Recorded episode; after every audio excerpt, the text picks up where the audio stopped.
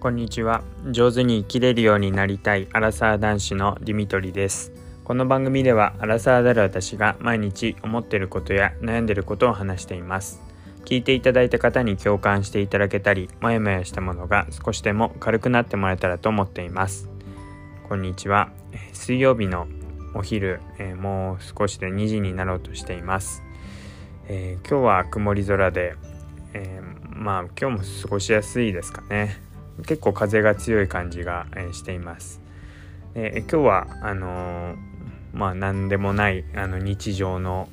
話をしていきたいなというふうに思います。えっ、とちょうどですねあの、まずどうでもよい話ですがあの今朝見た夢がですね自分が大学1年生になってあのまたラグビー部に入り直している夢を見ました。しかも自分の出身大学じゃなくてなんでか東大のラグビー部に入っていましてうん、うんまあ、そこからしてなんか全然話が違うんですけど、まあ、ただ、あのもう一回大学1年生からやり直すとあの縦社会のあの先輩たちに本当にペコペコするような感じがまた始まるんだなーっていう感じがしてでもう本当に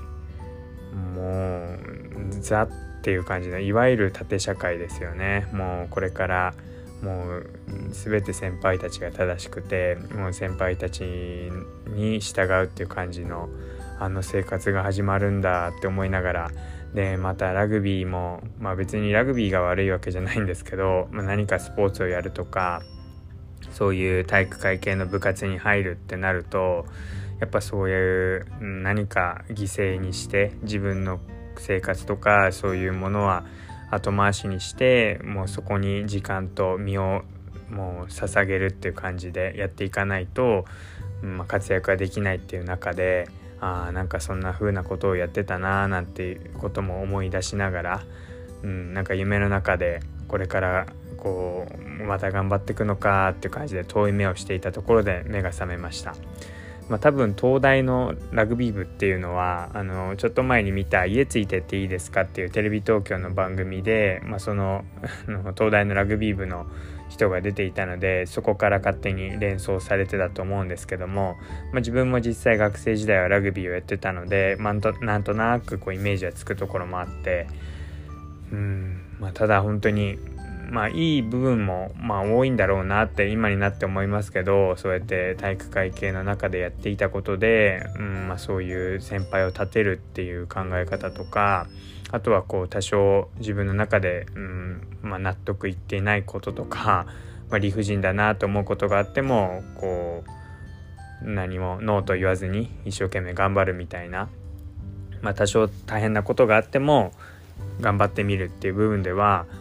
体制はついたなというふうに思います。まあただそれでなんか間違ったこととかあの悪いこととかあってももうそのまんま何も考えずにこ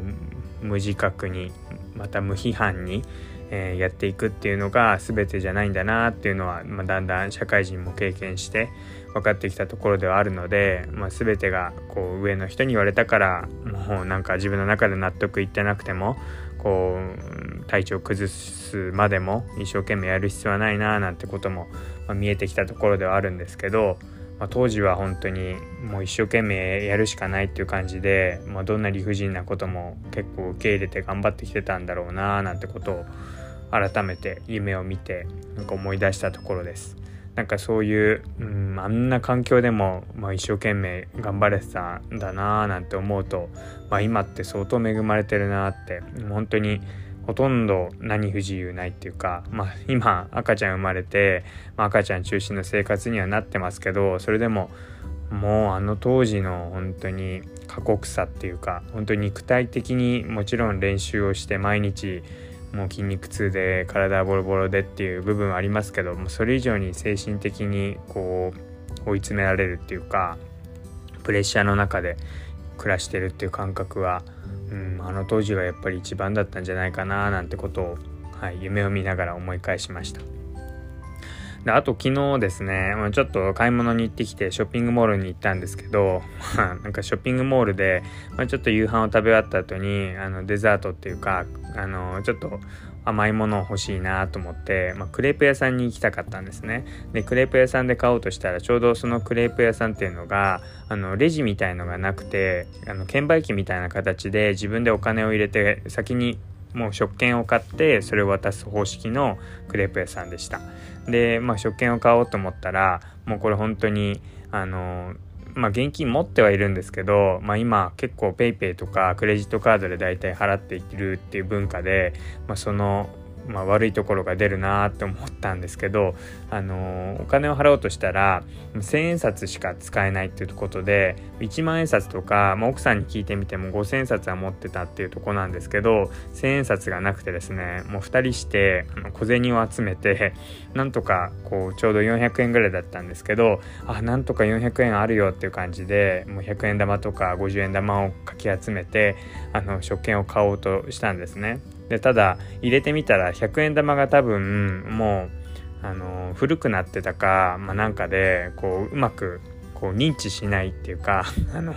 下から出てきちゃうような100円玉でこう一生懸命お金集めて入れたのにその100円玉を受け付けてくれなくて買えなかったっていうことがありましてでまあそこで諦めていればよかったんですけどうんまあなんかこうどうしても食べたいなって気持ちになってでまあしょうがないからわざわざお金を崩しに行ってですね、まあ、他の店であのわざわざ、まあ、そんな欲しくもないっていうか、まあ、その当時は食べたくはないようなものを買ってでお金を崩してわざわざお金を現金をまた作ってでクレープ屋さんに行ってきました。で買ってみて、まあ、そこまでしたんだから美味しかったのかなっていうとそうでもなくてまあこんなもんかって思いながら。まあ、ただ本当に現金が今あんまり使わなくなってくるとそうやってお財布持ってないとかお財布の中にないとかそういうことも増えてくるなって思って